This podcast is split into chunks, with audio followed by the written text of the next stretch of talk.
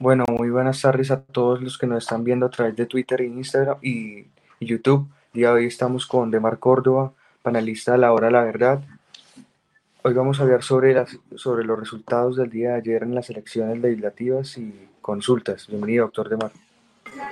Hola, Juan Manuel, muy buenas tardes. Andrés, muy buenas tardes. Gracias por la invitación y aquí atentos para lo que ustedes dispongan. Perfecto. Muchas gracias. Gracias, doctor Demar. Entonces voy a empezar mostrando lo siguiente para que nos des tu, tu análisis sobre los resultados de las consultas de ayer del pacto histórico y las, y las elecciones de primera vuelta del 2018.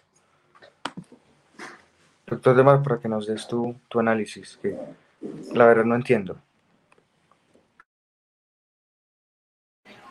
Bueno, ustedes me dirán por dónde quieren que empecemos a, a mirar el resultado electoral del día de ayer. Ustedes me, dirán cómo quieren que, empecemos. Si empezamos con el tema de, de, lo que fueron las consultas o si empezamos con lo que fue el Congreso.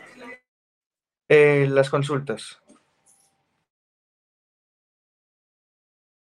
Muy bien, empezamos hablando de las consultas y aquí varias cosas para, para revisar respecto de lo que fue precisamente eh, un mecanismo que yo diría resulta muy cuestionable porque es inventarse un distractor en medio de lo que es una elección realmente importante que es la del Congreso de la República. Unas consultas que estuvieron eh, llenas de mucha propaganda por parte del pacto histórico de Gustavo Petro y unas consultas que tuvieron un componente especial por parte de los verdes que vivieron agarrados del pelo durante cuantos meses demostrando que no había unidad de criterio en lo que ellos estaban proponiendo. Pero además de eso, una consulta que traía eh, al equipo Colombia con Alex Char, con Federico Gutiérrez, con Enrique Peñalosa, eh, con David Barguil, que lo que pretendía era aglutinar la derecha. Cuando se trató de hacer eso, que el Centro Democrático buscó entrar a esa coalición, simplemente le tiraron la puerta en la cara y terminó el Centro Democrático decidiendo que se iba solo. En estas consultas lo que tenemos es un fenómeno interesante para analizar qué es lo que pasó precisamente con el señor Gustavo Petro y su Colombia Humana en, ese proceso. Eh, digo yo simpático, ¿por qué? Porque Gustavo Petro decidió ir a unas consultas con un equipo que realmente no tenía nada que hacer frente a él. O sea, Gustavo Petro no tenía contendores importantes que pudieran restarle votos o restarle importancia, que eso ya es bastante diciente. ¿Qué esperaba uno? Que eh, hubiera un tema de competencia realmente importante eh, en las distintas consultas que dieran la posibilidad de entender cómo van a ser las elecciones a fin de cuentas.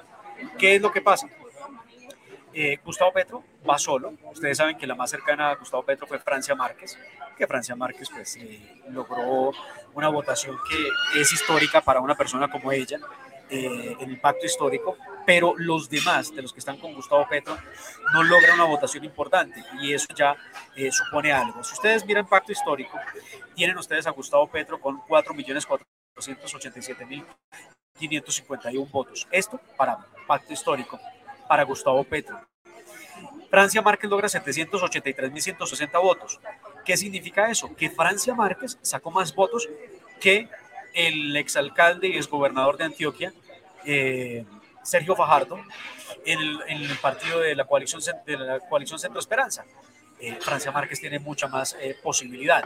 Camilo Romero realmente es un papel, un papel muy pequeño. Camilo Romero logra 226 mil votos, no es mucho lo que logra, pero lo cierto es que si ustedes revisan la lista, con Francia Márquez, Camilo Romero, con Arelis, con Alfredo Sade, encuentran que realmente ninguno de ellos tenía la capacidad de poder competir electoralmente con Gustavo Petro. Eso estaba cantado.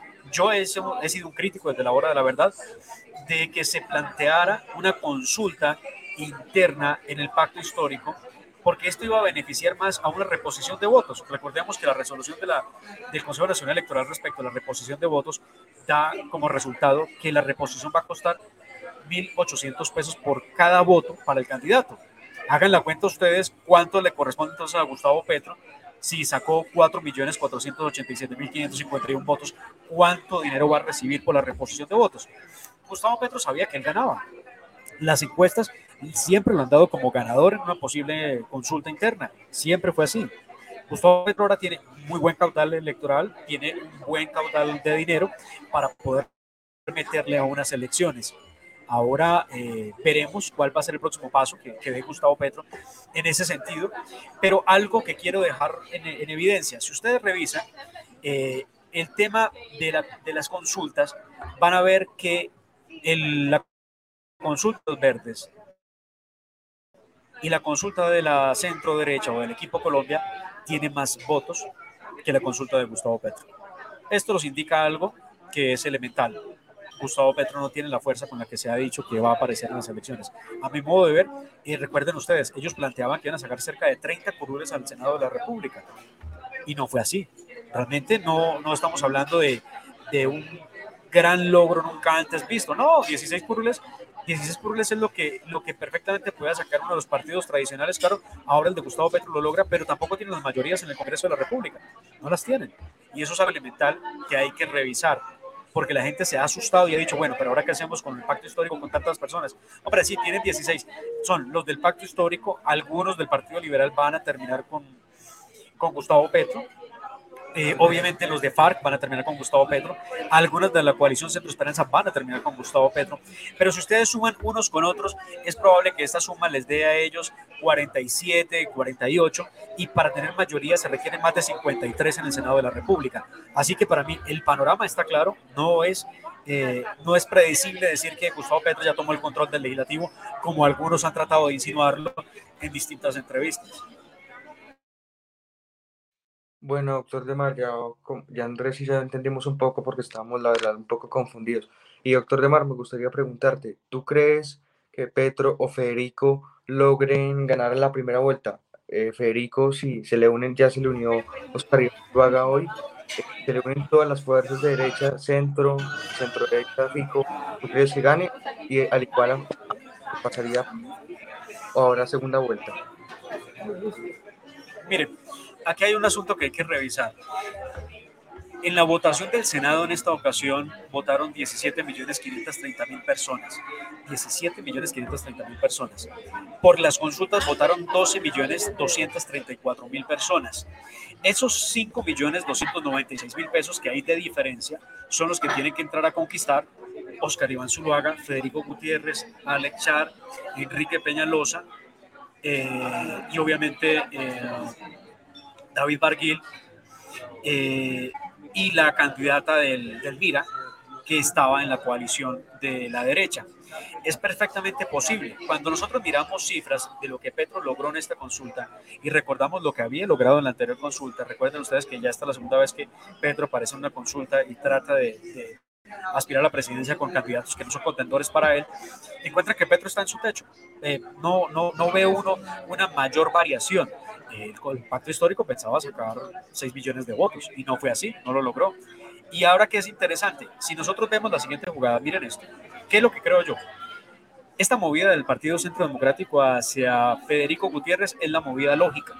Es obvio, tenía que pasar eso, porque Federico hoy por hoy es el único candidato de la centro derecha que va a permitir unir a esos sectores de centro y de derecha que tiene el Partido Centro Democrático.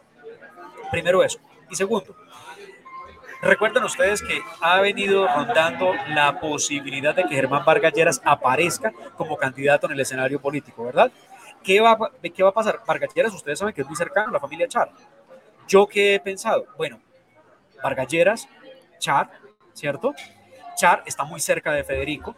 Si Vargas Lleras entiende que esto es uniéndose, Vargas Lleras no se presentaría a unas elecciones, de hecho no lo haría, se bajarían de la elección porque a Cambio Radical no le fue bien en estas elecciones. Cambio Radical no le fue bien. Cambio Radical pierde curules, de hecho, y termina como una fuerza por debajo de la del Centro Democrático con 11 curules. Eso no es haber leído bien a, Cambio Radical.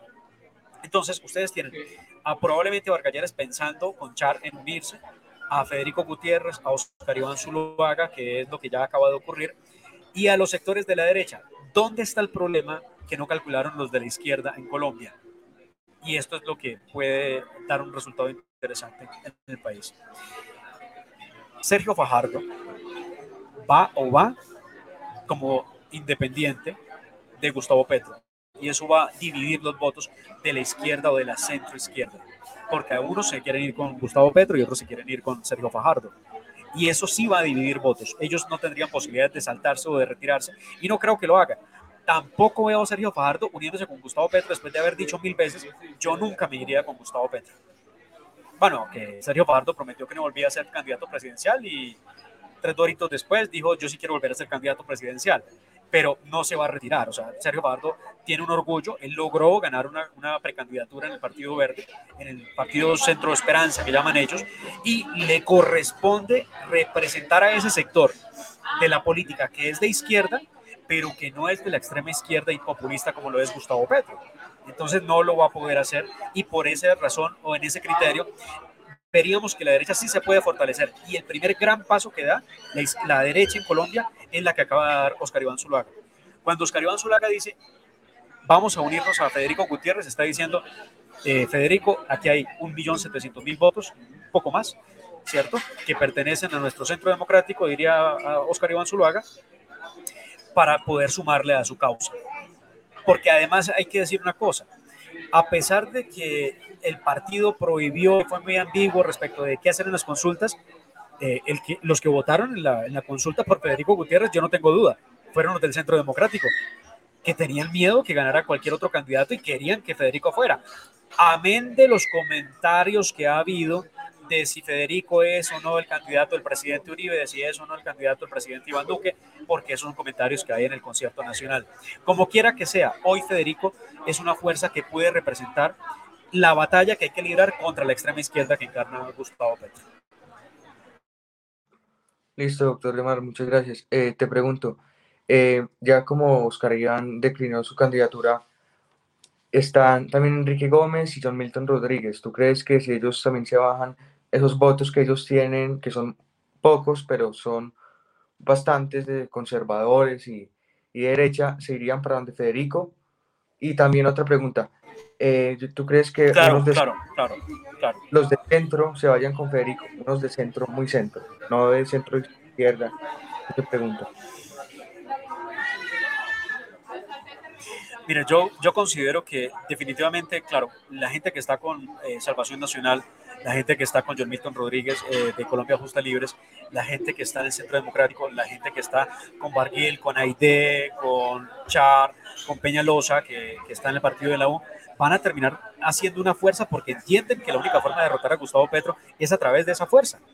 Vuelvo y repito, lo de Gustavo Petro, para mí, en mi cálculo, es el 27% de favorabilidad en el electorado. Escuchen muy bien. El 27%, ¿con base en qué? En las consultas interpartidistas donde Gustavo Petro no logró esas mayorías de las que se habla. No las logró. Miren ustedes que la gente que votó en el pacto, en la consulta, no fue la misma gente que votó al Congreso. Eso tiene una explicación.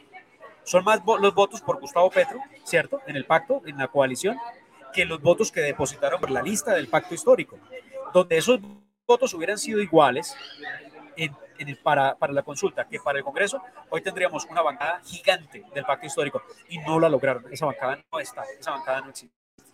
Una, además, una bancada estratégicamente sirve mucho y esto es una idea del expresidente que funcionó muy bien la primera vez con el Centro Democrático, que era cerrada, la gente no tiene que matarse pensando por quién votar, porque simplemente marcan el logo y se acabó.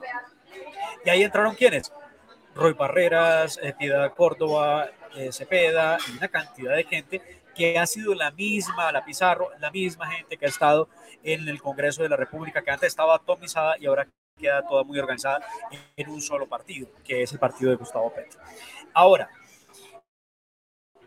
como no hay comparación en las dos elecciones, la de la consulta y la de Congreso de la República, lo que se viene es una división entre la izquierda en Colombia, los verdes de Sergio Fajardo o los de centro y los del pacto histórico.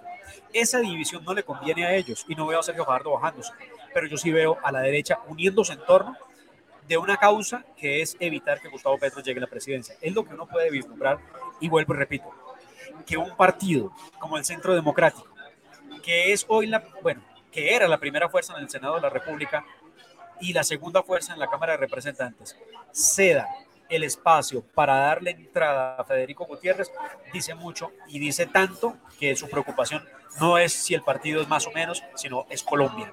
y me parece de los mensajes más positivos que puede haber alrededor de la necesidad que tenemos de votar por un candidato que tenga la capacidad de derrotarlo. Yo a quien veo, puedo ver en estos momentos, a Rodolfo Hernández. Rodolfo Hernández transitará para este lado del, del espectro político. Rodolfo Hernández no es un hombre de extrema izquierda, ni de izquierda. Es un empresario, es un hombre que sabe los estragos del populismo, es un hombre que ha criticado a Gustavo Petro de la clase política y uno supondría que Rodolfo terminaría en este lado también y probablemente son adhesiones que se van a presentar en los próximos días porque recuerden que esto va a cambiar de aquí al 18 de marzo, que es la fecha límite para que estos cambios sean posibles y podamos ver qué va a pasar y cuántos candidatos vamos a tener la presidencia. Doctor de Mar, entonces ¿crees que Rodolfo Fernández se uniría a Federico Gutiérrez? Igual he visto que Federico ha atacado fuertemente a Rodolfo y Rodolfo a él. ¿Tú crees que, que se unirían para, para evitar que gane Petro? Es una causa, es una causa. Y el que, el que sea mezquino, el que sea mezquino, el que quiera dejar esto en manos de, de otros tipos de decisiones, muchachos, va a tener que asumir la consecuencia de si llega a ganar Gustavo Petro. Es una, tarea muy difícil, ojo, ¿no? O sea, no, nadie va a querer que le cobren eso a, a, un candidato diciendo, oiga, por su culpa ganó Gustavo Petro, porque si usted se hubiera unido a la derecha o se hubiera unido a esta posibilidad de derrotar a Gustavo Petro, eh, no hubiera pasado lo que pasó. Entonces nadie va a asumir esa consecuencia. Nadie la va a asumir seguramente. Y por eso creo que tiene que ser causa común. Eh, quienes están del lado de la libertad, quienes están del lado del orden, quienes están del lado de una causa justa que es defender al país del populismo de Gustavo Petro, que ustedes ya lo han visto en toda su magnitud. A pesar, a pesar del duro golpe que sufre el Partido Centro Democrático. El Partido Centro Democrático viene de 19 senadores en el 2018 y pasa a 14 en el 2022.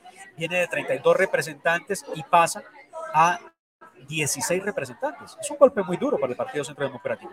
Pero además un golpe muy duro que uno lo asocia al descontento que puede haber en el mismo base del Partido Centro Democrático con el presidente Iván Duque. Muy difícil tenerlos a todos contentos, obviamente, pero aquí sí le pasan factura y esto es normal en cualquier gobierno. Usualmente cuando un gobierno eh, está en el ejercicio y el partido mayoritario es de ese gobierno al que castigan es el partido y por eso hay una pérdida importante, la mitad en la Cámara y solamente cinco curules en, el Senado. Digo solamente porque realmente eh, se mantiene como una fuerza importante. 14 curules es importantísimo en el Senado de la República. Y si usted sumaba, entonces los de izquierda no iban a ser tampoco mayoría como para creer que, que iban a o que pueden afectar el balance del, del Congreso. Quedan las fuerzas que son decisivas para poder luchar contra la izquierda. Tienen ustedes al Partido Conservador que sacó 16 curules, igual que el Pacto Histórico. Tienen ustedes el Partido Centro Democrático que tiene 14, Cambio Radical que tiene 11, Colombia Justa y Libres que tiene 4, el Partido de la U que tiene 10. Realmente ustedes ven que hay posibilidades de poder dar la batalla en contra de los partidos de izquierda que tuvieron un papel importante, pero, pero que no son mayoría, repito, en el Congreso de la República para bloquear un posible gobierno de la derecha. Gracias, doctor de Mar. Ahora le voy a dar la palabra a Andrés para que, Andrés, tú nos cuentes sobre tus preocupaciones y tus inquietudes al doctor de Mar y a la audiencia.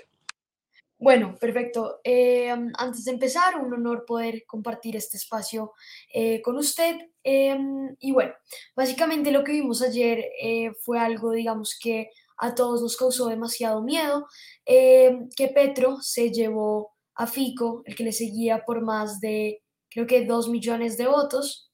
Em, y esto es algo muy preocupante porque podemos ver que así sume el equipo por Colombia y el pacto histórico, el pacto histórico se lo termina llevando. Eh, ya pasaron la encuesta por última hora Caracol. Em, entonces, yo creo que em, la única esperanza es que la, la coalición de la, de la esperanza, parte de esa coalición se nos una eh, candidatos tales como Juan Manuel Galán em, o candidatos eh, tales como Sergio Fajardo, que también lo evidenciamos en ah, el periodo del 2018, que parte de la gente de Fajardo se le fue a Duque, pero ahora con el descontento que este creó en su, en su periodo, es muy incierto lo que le pueda pasar al país en, en la primera vuelta y en la segunda. No sé, doctor, usted qué piense. Miren, yo creo que la gente en Colombia sabe perfectamente que aquí no se elige solamente un presidente o una tendencia política, sino que se elige entre dos cosas, entre el tinte del comunismo y la libertad económica que queremos los colombianos. Nosotros vivimos en un capitalismo que lo soporta todo, ¿verdad? Tanto así que nos hemos soportado a un sector de la izquierda que cree que la cosa se arregla imprimiendo billetes o construyendo trenes elevados desde Buenaventura hasta Barranquilla como si no fuera la obra más importante del planeta Tierra. Creo que eso eh, e ir a la Luna es más o menos igual de significativo eh, por parte de Colombia. La gente no es tonta, la gente no es tonta, la gente sabe que si el personaje que propuso el tren elevado no es capaz de haber construido el metro en Bogotá, siquiera una línea que tenía un poco más de 20 kilómetros, mucho menos va a poder construir un tren elevado de más de 1.130 kilómetros de distancia, ojo, pasando por tres cordilleras, y en el impacto ambiental más fuerte que habremos tenido nosotros o habremos vivido nosotros en Colombia por cuenta de una mega obra de esas dimensiones. Claro, lo de Gustavo Petro siempre lo piensa a futuro, ¿no? Lo de Gustavo Petro no es algo que vaya a desarrollar en los próximos tres años ni en los cuatro años. Lo de él es a muy largo futuro, pero hemos visto que es un pésimo ejecutor probablemente y la gente lo va a recibir de esa manera que parte de los verdes terminen con la coalición del equipo Colombia o, bueno, alrededor de Federico Gutiérrez, yo creo que eso es muy posible. Yo creo que es muy posible porque uno de los verdes ve gente preocupada por el extremismo que pueda representar un candidato como Gustavo Petro, que ha dicho cosas eufemísticamente hablando eh, muy bien disfrazadas, ¿no? Él dice, oiga, no se preocupe que no los voy a expropiar, voy a democratizar la propiedad privada. Cuando dice que va a democratizar, lo que está diciendo es expropiar, pero lo dice con otras palabras. Claro, es la posibilidad que tiene él de quitarle el que tiene para darle al que no tiene. Democratizar es, eh, de hecho, creo que fue eh, un caricaturista que, remeda Matador, eh, que utilizó una caricatura que decía, señora, la voy a expropiar y le, quita, le robaba la cartera. no la voy a expropiar, sino la voy a democratizar, voy a democratizarle la cartera es una forma de decir las cosas como corresponde, porque es verdad lo que pretende. Yo sí creo que hay un sector de, de, esa centroizquierda que le tiene miedo también a las ideas que pueden ser totalitaristas del candidato Gustavo Petro. Y puede haber un sector de esos que le dé una oportunidad a un hombre como Federico, que es un hombre moderado, muy de centro. Yo no sé si él sea de extremo centro, como ha dicho el presidente Duque, que es él, pero yo sí creo que es un hombre de centro y yo lo catalogaría un hombre de centro derecha, aunque yo poco creo en los centros, en la vida real. Yo creo en la derecha y en la izquierda, no creo que, que seamos ni centro derecha ni centro izquierda. Yo creo en derecha y en izquierda. Gracias, doctor Demar. Doctor Demar, eh, te pregunto, eh, yo ayer y hoy hablando con mi familia, con mis amigos y con mis profesores, eh, estamos muy preocupados, sí, a, que, a perder, por ejemplo, Andrés y yo a perder nuestro futuro. Cuando yo, estoy a cuatro años de entrar a la universidad, estoy preocupado por mi futuro y creo eh, nosotros debemos hacer eh, algunas estrategias. Si, gana Petro, por ejemplo, eh, sacar la visa, por ejemplo, hacer otras estrategias, comprar comida no perseguirá suficiente o qué recomendaciones en, si de pronto gana Petro en una primera vuelta o una segunda vuelta. Es mi pregunta. Miren, a pesar de, de, lo que signifique para muchos que Gustavo Petro llegue y sea un peligro para la misma sociedad, eh, considero firmemente, considero firmemente que el problema no es, bueno, no solamente la llegada, sino que se perpetúe en el poder, primero eso. Pero segundo, las nuevas generaciones, muchachos, no tienen que salir corriendo del país. Las nuevas generaciones, ustedes, son los que tienen que quedarse para dar la lucha por su futuro, por el país si todos pensamos en que la resolución cuando gane Gustavo Petro es irnos del país, pues díganme qué estamos haciendo. No tiene sentido. O sea, el proceso vale la pena si nosotros somos capaces de confrontar la realidad con un sector de extrema izquierda que pueda llevar a la pobreza al país. Y creo que es el papel que tenemos que jugar. La, derecha, los jóvenes de derecha, los jóvenes que están en una formación, tienen que empezar a trabajar, informarse para poder dar la batalla ideológica frente al hombre clave en los eufemismos que es este señor que algunos han llamado el de las bolsas. Eso es lo que corresponde. No salir corriendo, no pensar en si saco la visa, en si logro tener el pasaporte, porque si el 7 de agosto el presidente es X, entonces me voy de Colombia. Me parece la actitud más cobarde. Uno no puede dar las, las peleas eh, desde el exterior, las peleas hay que darlas aquí en Colombia. Y hay que formarse, hay que prepararse para dar la pelea. Y la pelea nuestra, la de ustedes y la de nosotros, no es tirando piedra, no es con improperios, no es con madrazos, no es con groserías, no es con violencia. No, la pelea nuestra es con ideas, planteando las cosas de la manera correcta. Cuando uno le preguntan, pero ¿cuál es el problema de que llegue una persona como el señor de las bolsas al poder? Uno les dice, mire, revisen Venezuela, revisen Nicaragua, revisen Cuba, revisen Irán, revisen eh, Argentina, y vean ustedes cuál es el crecimiento económico de esos países que viven bajo el yugo del socialismo del siglo XXI. Cuando ustedes ven que hay inflaciones que sobrepasan el 1000%, el 700%, ustedes tienen una lógica, ¿no? Si hay una inflación del 700%, muchachos, eso es invivible. Si hoy nosotros con inflación del 7% decimos esto es una barbaridad, imagínense una inflación del 500 o del 600%. ¿Y qué produce esa inflación? Elementos irresponsables como por ejemplo el de crear billetes para repartirle a la gente creyendo que eso hace posible en economía. Eso lo han planteado ellos. Eso produce una inflación.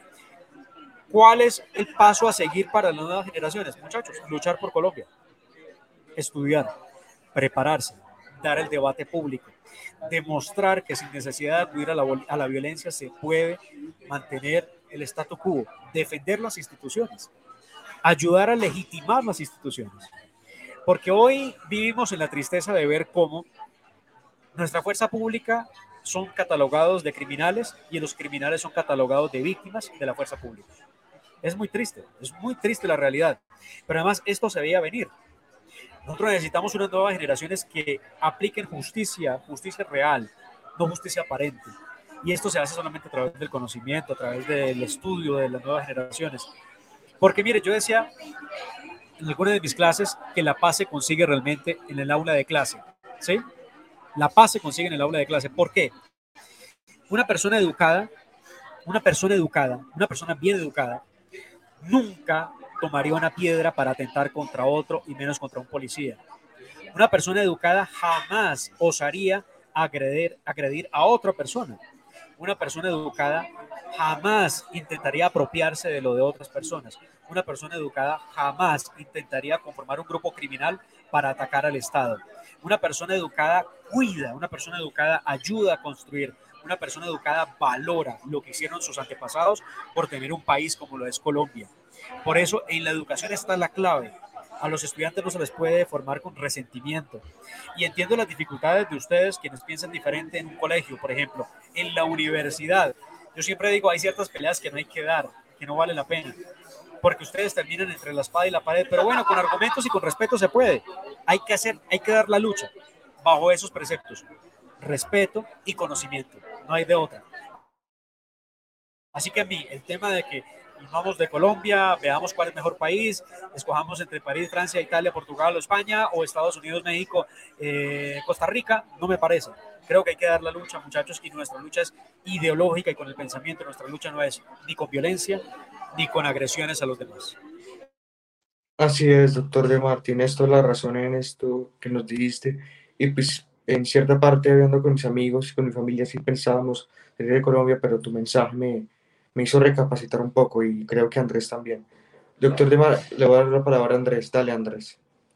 Bueno, Em, otra, otra cosa que usted mencionó que es fundamental eh, fueron las, las curules que el Centro Democrático perdió, tanto en la Cámara como en el Senado. Estamos viendo un centro democrático más débil, un centro democrático reducido. Eh, ya, no es el mismo, ya no es el mismo centro democrático del 2018 que tenía más fuerza en Colombia.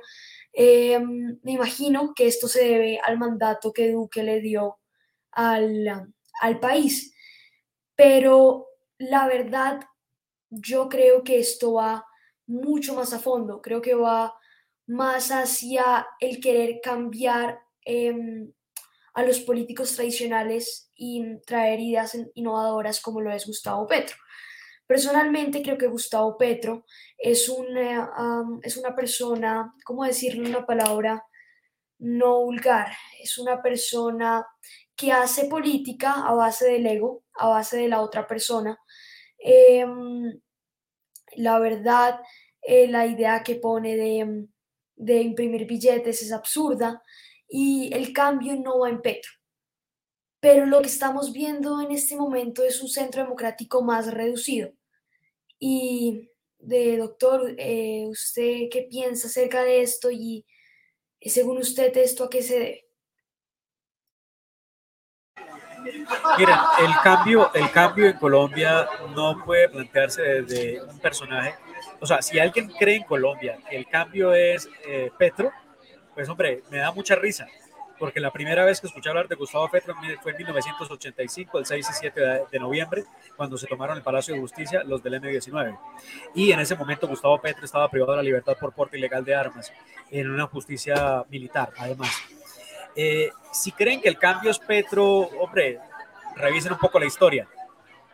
Una persona que lleva casi 40 años eh, en el concierto nacional y de que hace más de 30 eh, ha sido hombre de cargos públicos, congresista, alcalde de la capital de Colombia, no es ningún cambio. Cambio es el que acaba de aparecer y nadie lo ha visto antes. Ese puede ser un cambio, pero ese no es el cambio. Pero además, eh, revisen sus ejecutorias, ¿no? Revisen sus antepasados, sus antecedentes, mejor, perdón. No hay nada, no hay nada nuevo. Que el Partido Centro Democrático no tenga cantidades en el Congreso de la República, ¿saben que no me preocupa? Me preocuparía más tener muy pocos, eh, tener muchos senadores, me procuraría más, tener muchos senadores y que fueran incapaces para poder defender las tesis de lo que nosotros pensamos como país. Eso me preocupa más. Porque ¿de qué me sirve a mí tener una bancada de 20 si de los 20 solamente tres piensan? No, aquí tenemos una bancada de 14 de gente muy bien preparada, de gente muy capacitada que puede dar la pelea ideológica y jurídica frente a lo que piensa Gustavo Petro. No es la cantidad, es la calidad de los congresistas que tenemos nosotros hoy en el Parlamento. Ustedes tienen en ese Parlamento, hoy por hoy, a la primera mujer más votada en la historia del Congreso de la República. Eso no es de poca cosa. Esto dice mucho además. Nosotros a este lado en el espectro político estamos viendo la posibilidad de una persona que ha dado unas luchas, unas peleas en contra del sector de la izquierda con ideas, sin, sin insultos, sin agresiones, sin violencia y que ha sido víctima del matoneo a través de Twitter. Y aquí digo yo algo que además es muy cierto para todos. Hombre, muchachos, ni Facebook ni Twitter es la vida real. Es, es, es parte de la fotografía de unos pocos, porque la mitad seguramente son bots que dedican a enviar para atacarnos y decirnos cosas como si con eso lograran alguna vaina importante. La verdad es que no hay nada, no hay nada. Así que no me preocupa, no me preocupa que el partido tenga menos curules, me preocuparía que fuéramos muchos y fuéramos incapaces de dar ideas.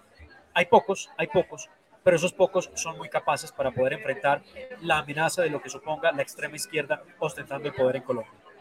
Claro que sí, y yo aquí voy a meter un poco la cuchara antes de que Juanma hable. Eh, y es, pero aquí hay que pensar en algo como de, pueden haber 10 muy pilos em, y, no haber 20, pero si el pacto histórico llegara a tener más en el Congreso, frenaría todo lo que esos 10 inteligentes digan. No lo dejarían pasar y siempre estarían, digamos, en contra de eso así fuera, y, como son mayoría, es muy indiscutible, y siempre el pacto, em, o la Colombia humana, por decirlo así, está intentando frenar esas ideas eh, del centro democrático o partidos aledaños.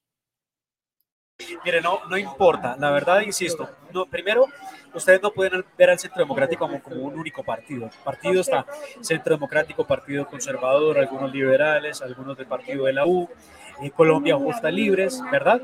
La coalición que está con Elvira.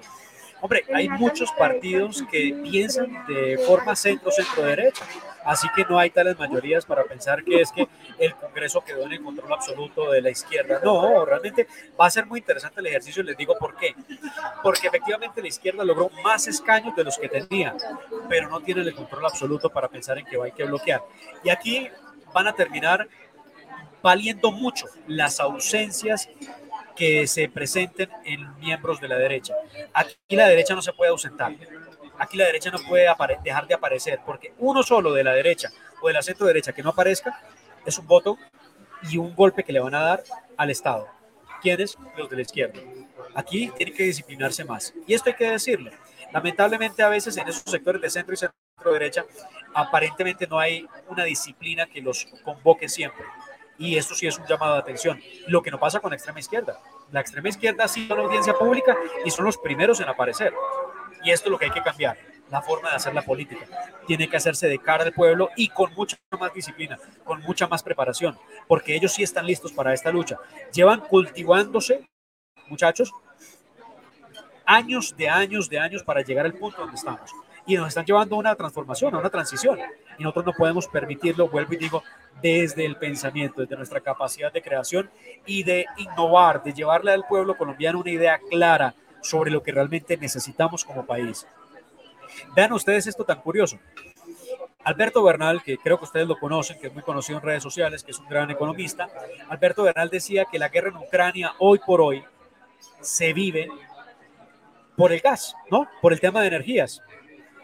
Y uno dice, bueno, ¿y qué pasa? ¿Por qué Ucrania, Ucrania es clave para el tema del gas? ¿Saben ustedes? Europa pudiera tener suficiencia para poder proveer de gas pero ¿saben por qué no provee de gas? Porque los ambientalistas han bloqueado toda posibilidad de exploración y explotación de gas. ¿De quién es la culpa entonces de la guerra? ¿Será de los ambientalistas? Que han impedido que se explote el gas y por eso Rusia está buscando cómo bloquear a Ucrania y anexar a Ucrania lo que era la antigua eh, Unión eh, Soviética. Son temas que hay que preguntarse. En Colombia nos pasa igual. En Colombia tenemos muchas riquezas, pero ciertos sectores políticos, sobre todo de izquierda, evitan que tengamos una explotación, una exploración eh, sostenible de esos recursos que nos darían una, eh, un proceso, un marco de subsistencia y de eh, seguridad energética y seguridad inclusive económica. Entonces yo creo que no lo veo como una catástrofe.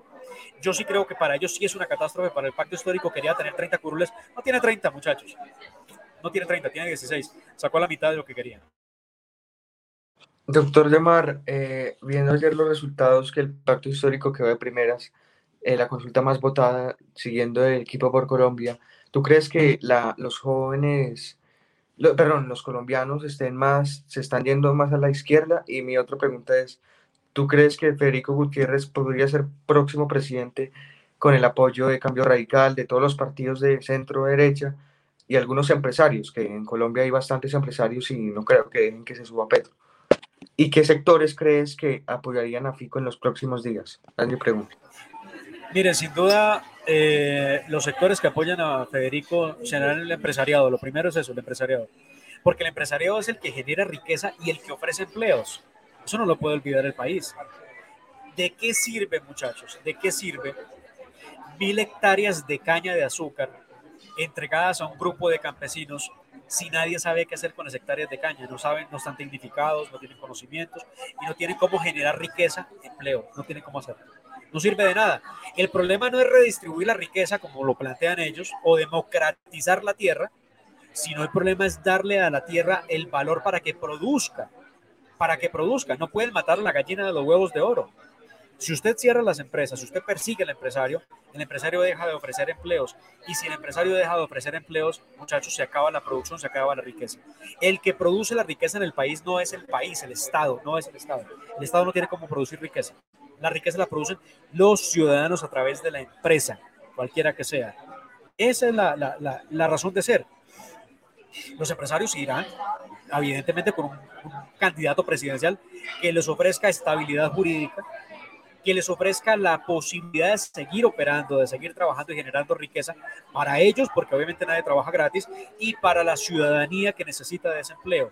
Entonces yo sí creo que es muy posible que ese empresariado busque sensatamente a un candidato que no los vaya a exterminar o los vaya a borrar del mapa, sino por el contrario un candidato que les ofrezca estabilidad jurídica y posibilidades de seguir trabajando en Colombia. Ah, y ahora con los jóvenes. Hombre, no, miren, no crean que porque son jóvenes entonces todo el mundo es de izquierdas. No, no. Creo yo que hay jóvenes de izquierdas que a diferencia de los de la derecha hacen más ruido que los de, la, los de la derecha. Es eso lo que pasa. O sea, ellos son poquitos, pero hacen mucho ruido. Por eso, para hacer ruido, ¿qué se necesita? Bloquear el Transmilenio, bloquear una ambulancia, montarse en un bus, robarse el bus, coger a piedra al SMAG, atacar a la policía, eh, mandar comunicados, encapucharse. Eso es hacer ruido. Pero los de la derecha nunca se comportan de esa forma. Vean ustedes una manifestación de la derecha en Colombia cómo es. Pacífica. Por ejemplo, los que somos pro vida, salimos a marchar por la, por la vida, por, en contra del aborto. Y díganme cuándo hay grafitis, cuándo hay ataque a la fuerza pública. No hay nada, nada, porque no nos interesa eso. Queremos manifestarnos de manera pacífica por la vida. Pero bueno, es que en la izquierda hay unos moralismos, una relatividad moral, ¿vale? Relatividad moral. Eh, ¿Qué es moral? El juicio de valor que se hace en sociedad a los comportamientos de la otra persona. Eh, ese relativismo moral a qué nos lleva? A que para nosotros sea más importante la vida de un toro que la de un bebé que está por nacer. Eso es relativismo moral. Y estamos llegando al punto en el que se dice, eh, en la criatura el bebé es producto de una violación. ¿Qué hacemos con el bebé? Abórtenlo, ¿cierto? Mátenlo, porque eso es un aborto, matarlo. Maten al bebé. ¿Qué hacemos con el personaje delincuente que violó a la mujer? ¿Lo matamos? No. Protéjanle el derecho a la vida porque él tiene el derecho a la vida. No le vayan a aplicar cadena perpetua porque él tiene derecho a la vida. Y aparecen todos los derechos. Derecho al mínimo vital, derecho a la dignidad humana, derecho a la libertad, derecho, derecho, derecho, derecho, derecho, derecho. Pero para el que no nació y que no tiene derechos, porque no los tiene, pues nadie hay quien lo proteja. Entonces aquí se mata al inocente y se premia al culpable. Y eso es un parte de la subversión de la, de la realidad jurídica y la realidad social que tiene Colombia. Es frente a eso lo que tenemos que luchar. En Colombia la Corte lamentablemente le llamó al aborto IVE, que significa interrupción voluntaria del embarazo. ¿Cuántas veces ustedes han escuchado el término y uno se pregunta, ¿acaso alguien puede interrumpir un embarazo? Interrumpir es cerrar el paso por un momento y volver a abrir el paso. No, nadie se embaraza y se desembaraza de manera automática. Simplemente acaban con la vida, la existencia de una persona. Pero además, miren ustedes este, este, este análisis, metiéndome un poco al, al tema de, de, lo que defienden los de la extrema izquierda en Colombia. La extrema izquierda defiende el aborto, ¿listo? Ellos que dicen proteger la vida y dicen, ay, están matando a los líderes, están matando a los desmovilizados, están matando, protejamos la vida. ¿Para qué hablan de proteger la vida si les parece muy normal matar a un bebé que está por nacer? Eso es una incoherencia, es un relativismo moral. Si uno defiende la vida, tiene que defender la del bebé que está por nacer, la del que ya nació, la del que está desmovilizado, la del que cometió un delito, la de todo el mundo. Eso es defender la vida. Pero no defender la vida del perro, el gato, el toro y condenar la muerte del bebé que está por nacer. Eso es una degradación moral. No podemos defender por encima de la vida del ser humano la vida de un animal. No, no se debe, de hecho no se puede ni siquiera plantear. De hecho, porque un animal no es una persona. Pero estamos llegando a un punto en el que el derecho lamentablemente tomó unos, bordes peligrosos. El río tiene derechos. Esto es una cosa sui generis. El animal tiene derechos. El oso chucho tiene derecho a ser libre. Oigan, por ejemplo, ese, ese espectáculo. Hombre, ¿a quién se le ocurre que el oso chucho pueda tener derechos? No, el oso no puede tener derechos. El oso tiene protección especial por parte de los seres humanos que lo están cuidando. Pero no puede tener derechos porque el que tiene derechos está sujeto a obligaciones el derecho de doble vía. Se tiene derecho, pero se tiene obligaciones. ¿O qué obligación le vamos a exigir al oso chucho que los ambientalistas tanto defendían?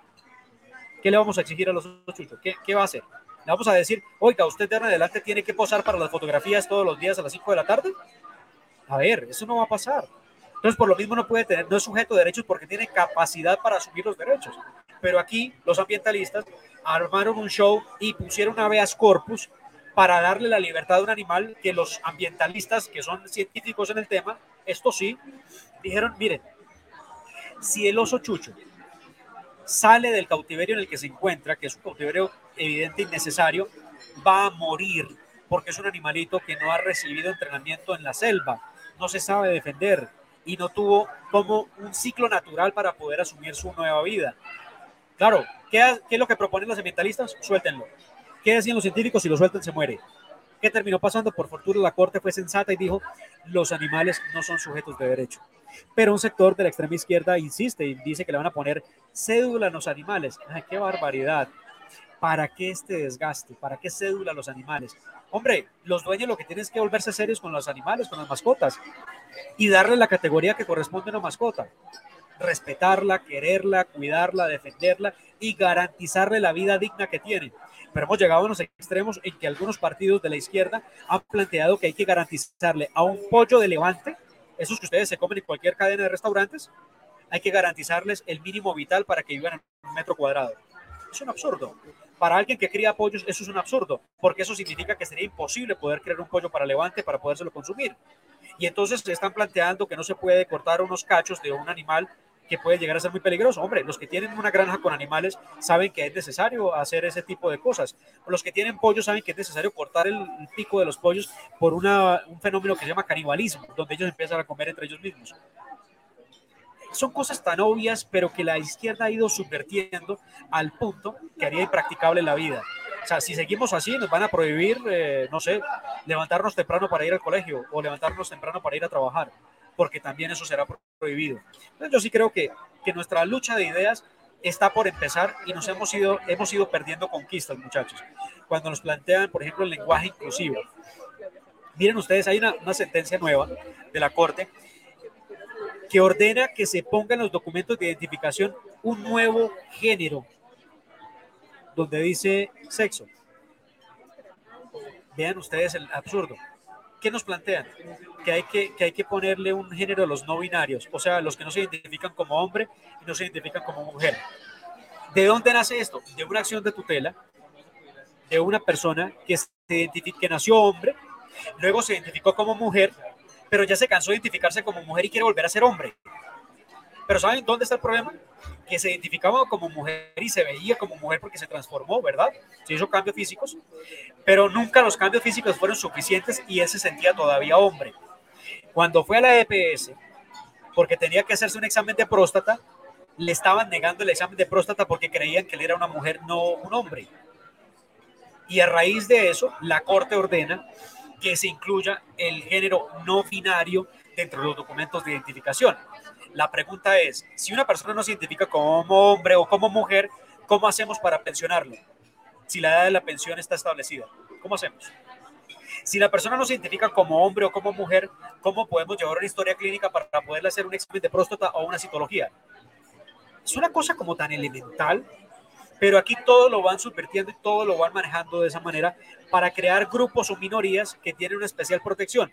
Y aquí voy a lo último hablan de los derechos de las minorías, pero al mismo tiempo dicen es que queremos igualdad. Oigan esto, todo el tiempo la izquierda dice queremos igualdad.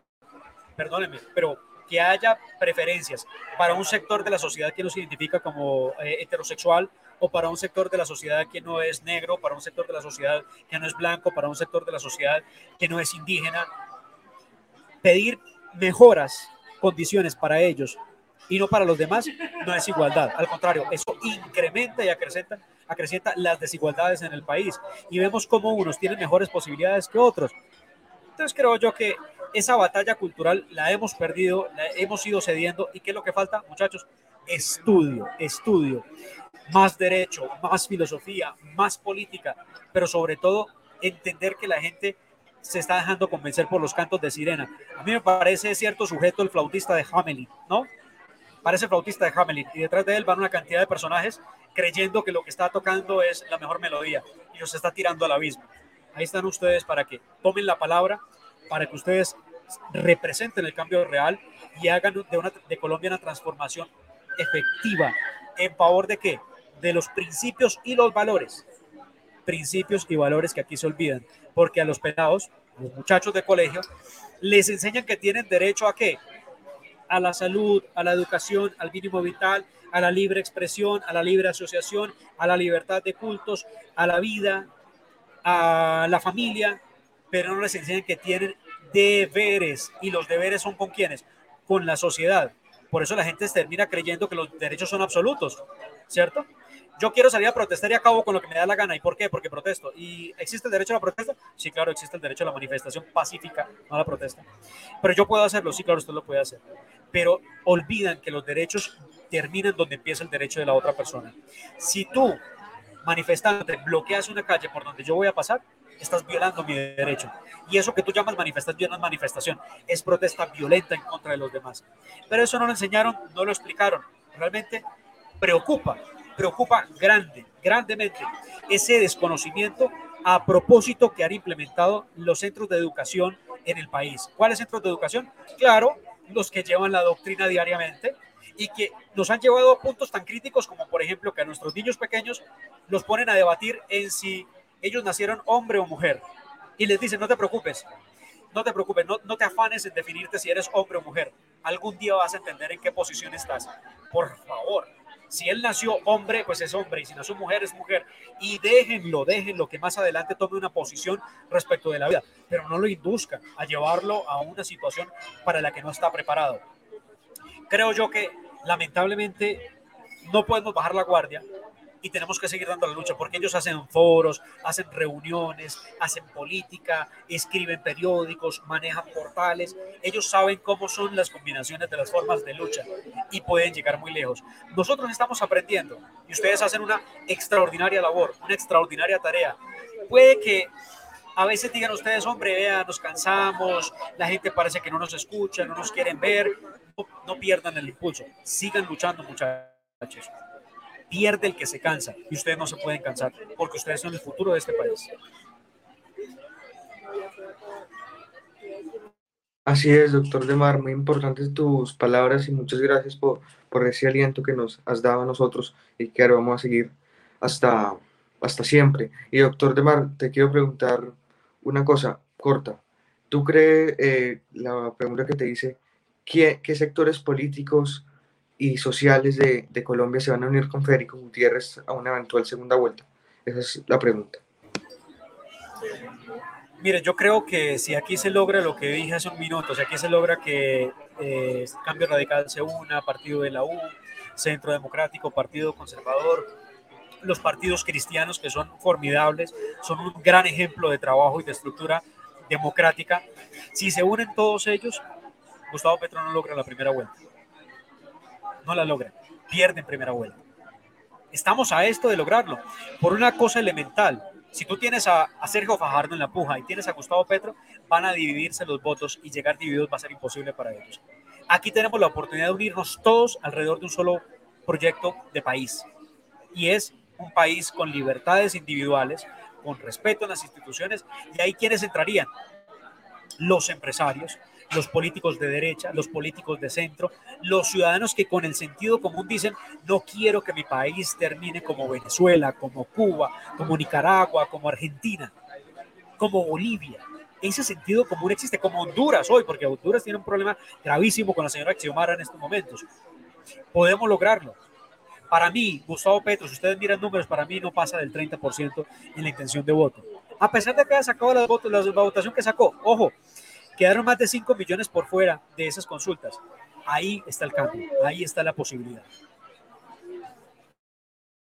O sea, doctor Demar, yo he escuchado varios analistas y varios, sí, varios analistas que dicen que Petro podría ganar, podría llegar a, la presidencia en, primera vuelta con el margen, con, con muchos eh, porcentajes. Entonces eso es casi imposible que haya que haya un ganador en primera vuelta? Miren, depende de esos 11 candidatos que quedaron definidos para la primera vuelta, quienes se vayan a bajar del bus si es que hay alguien que se quiera bajar. Pero digamos en gracia de discusión que hay una segunda vuelta. Para mí Pedro derrotable en la segunda vuelta. Insisto, revisen las encuestas. La encuesta que más le ha dado Gustavo Pedro le da el cuarenta y tantos por ciento. Cuando digo el cuarenta y tantos, perdónenme, pero no recuerdo si es 43 o 44, pero usualmente las encuestas le dan a Petro entre el 27 y el 35 por ciento para ganar la presidencia en Colombia se requiere el 50% más uno, ¿vale? Y eso no lo tiene Gustavo Petro. No lo tiene Gustavo Petro.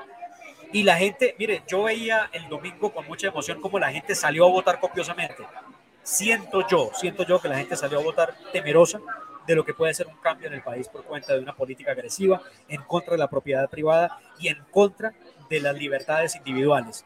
Porque, perdónenme, una persona que llega a la presidencia para darnos subsidios, mantenernos bajo la pobreza, esa persona no es la que va a luchar por este país. Esa persona que le promete 600 mil pesos, perdóname, sí, 500 mil pesos a 6 millones de madres cabeza de familia, no está prometiendo el cambio. Está prometiendo la condena a la miseria de unas mujeres cabeza de hogar que no quieren una limosna de parte del Estado, quieren que les den un trabajo para poder desarrollarse como personas que son, para tener libertades individuales y poderlas ejercer. Nadie ejerce una libertad individual cuando depende de un salario que le da un, Estado y se lo da porque, ajá, porque es cabeza madre, madre cabeza de familia. Ese es en lo que tenemos que pensar. Muchachos, el país no se rinde. Este país es conservador, es católico, apostólico, romano. Este país cree en Dios, tiene fe en las instituciones. Este país no se entrega tan fácil. Este país no se rinde. Este país luchó por su independencia y hoy se llama la República de Colombia y somos un país ejemplo en el área, en muchos manejos que estamos dando, en innovación. Así que no crean que todo está perdido y tampoco le tengan miedo a la lucha, a la confrontación en ideología, porque nosotros tenemos la capacidad de dar la lucha, de dar la pelea. Ellos no resisten un debate, muchachos, ellos no resisten un debate ellos se levantan del debate y la forma de debatir de ellos es diciendo, ustedes son paramilitares, ustedes son criminales, ustedes son narcos, cuando ellos no se miran a sí mismos y se dan cuenta que los que los respaldan son precisamente gente que viene de allá, del criminal, del narco. Esos son los que respaldan esos sectores de la extrema izquierda. Aquí voy a hacer una breve pausa. Aquí en los comentarios dicen Petro presidente si les duela. Y mm, yo creo que vamos a empezar con un error. Vamos, así, así son los petristas. Eh, creo que presidente. No, pero está bien, no, pero, pero está bien. Mire, soñar no cuesta nada. Soñar no cuesta nada, así que pueden soñarlo todo lo que quieran. La realidad muchas veces supera la ficción, amigo, así que seguramente nosotros nos vamos a ver todos. Y esto no es un tema de Petro o no Petro, no es un tema de rescatar al país. Nosotros estamos en pie de lucha y no lo hacemos como esos que apoyan a esos sectores de la izquierda que lo hacen con violencia, nosotros lo hacemos con ideas. Esa es nuestra gran diferencia. Así es, doctor de Marra. Ahora le voy a dar la palabra a Andrés para que tú le preguntes tus inquietudes. Puedes hacer dos preguntas y tus análisis. Ok, em, bueno, básicamente ya mi pregunta para concluir em, es ayer eh, también nos dimos cuenta que el impulso de Fajardo eh, no, fue, no fue el que todos estábamos esperando, no fue el que vimos en, uh, en 2018. Eh, pudo lograr 700 mil votos, pero no logró llevarse a sus contrincantes por tanto. Por ejemplo, vimos los resultados de Carlos Amaya o de, o de quién más, o, de, sí, o de Alejandro Gaviria, de Juan Manuel Galán, y siempre hubo una diferencia eh, muy em, pequeña, por decirlo así.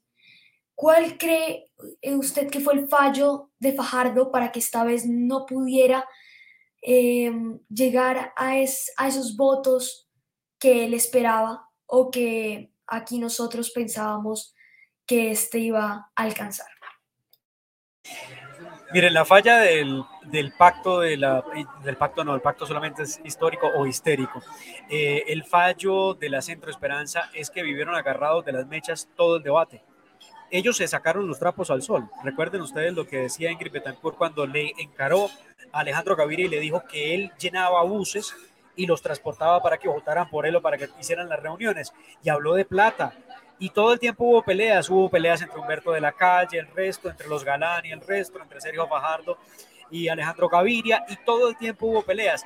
Mire, cuando uno se llama la coalición de Centro Esperanza y viven agarrados peleándose uno con otros, uno se pregunta, ¿de qué esperanza me están hablando? ¿De cuál esperanza están hablando? La esperanza es la, la esperanza es ver a unos señores políticos de toda la vida peleando por todo. Eso no es la esperanza. Y la gente no es tonta, la gente lo entiende, dice, ahí no hay ninguna esperanza. Y evidentemente yo creo que a Sergio Fajardo le cobran el tema de las peleas internas de la coalición Centro Esperanza, donde apareció Ingrid Betancourt en la escena y le dio una patada a la mesa cuantas veces pudo. Fue muy duro lo de Ingrid Betancourt. Y por eso terminó fragmentado la Centro Esperanza y muchos de ellos queriendo escapar, parecían hombres en cuerpo ajeno, querían salir corriendo del Centro Esperanza para ir a plegarse a Gustavo Petro, tampoco lo podían hacer. No me cabe duda, no me cabe duda que algunos de estos del Centro Esperanza votaron por Gustavo Petro y no por el mismo Sergio Fajardo. Pero nada, es un hecho, Sergio Fajardo es candidato y es un candidato de centro. A Sergio Fajardo le dicen el tibio porque es de centro-centro. Bueno, eh, Gustavo Petro no quiere ser tibio, Gustavo Petro no lo es. Yo creo que la política es de derechas o de izquierdas, no creo en los puntos medios y eso le cobran a, Sergio Fajardo porque Sergio Fajardo nunca fue eh, la persona que ellos creían. O sea, Sergio Fajardo no es un hombre aguerrido. Pero lo más difícil de todo esto es que ellos creen, ellos creen que Colombia se construye a través del sofisma de una paz mal negociada o Colombia se construye a través del sofisma de unos derechos a unas minorías que pretenden imponernos algo que se llama en ciencia política, según Francis Fukuyama, la petocracia, donde unos pocos deciden por la mayoría. Creo que Colombia no está para eso otra vez. Adelante, Andy, con tu otra pregunta. Eh, no, yo, yo, creo que sí, ya, ya pude resolver todas mis dudas. No, no sé si Juanma, tú quisieras continuar. Sí, doctor de María, para cerrar, eh, te pregunto sobre la cláusula Petro de los empresarios. Quiero saber eh, tu opinión sobre esto y para que nos cuentes un poco de qué se trata. Mire, la cláusula Petro que se pueda plantear en los contratos eh, privados es una cláusula que es válida porque un contrato es el acuerdo entre dos o más partes para determinado negocio jurídico. Es posible tener una cláusula Petro. ¿Qué pretende la cláusula Petro? Que si llegara el senador Gustavo Petro a la presidencia de la República se resuelven los contratos y no hay causalidad penal para las partes. Eso es lo que pretende la cláusula Petro y es perfectamente válida. Esto ya había ocurrido en el 2018 y vuelve y se repite en esta elección. Pero vuelvo y digo, libertad de las partes, no hay nada contrario a derecho, no hay razones para poder juzgar a nadie, porque cada quien es libre. Si yo hago un negocio con ustedes y les digo, si gana X candidato, yo no quiero ser de Colombia, ¿listo? Entonces olvídense del negocio y me dan mi plata y ustedes quédense con su casa. Es un ejemplo. Y eso hay que respetar, es un acuerdo de voluntades. Es perfectamente posible. Pero eso en el fondo, sociológicamente, lo que demuestra es que la gente tiene miedo tiene miedo de perder sus libertades y tiene miedo de perder su propiedad privada a la luz de una persona que cree que hay que democratizar, no lo de él, porque lo de él nunca lo democratiza. Ojalá él democratizara sus camionetas, sus ferragamos, su casa y todo lo que tiene. No, él no democratiza lo de él, él democratiza lo de los demás, porque así es el comunista. El comunista es feliz repartiendo la plata, no la de él, la de los demás. Muchas gracias, doctor Demar, por este espacio, a la audiencia que nos vio, 17 personas en el momento. Espero que nos vean más para que conozcan eh, un poco más analizado las elecciones del día de ayer. Y la verdad, doctor Demar, me dice un poco de aliento y esperanza porque hoy está muy preocupado. Entonces, muchas gracias, doctor Demar.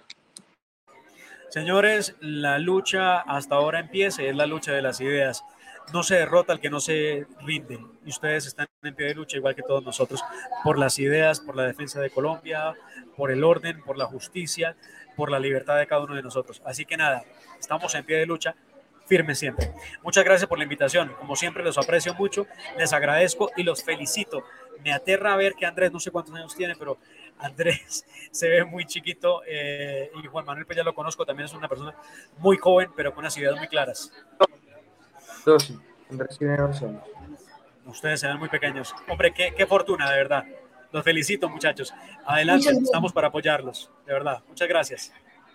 Gracias a ti, un honor poder tenerte acá. Gracias, gracias.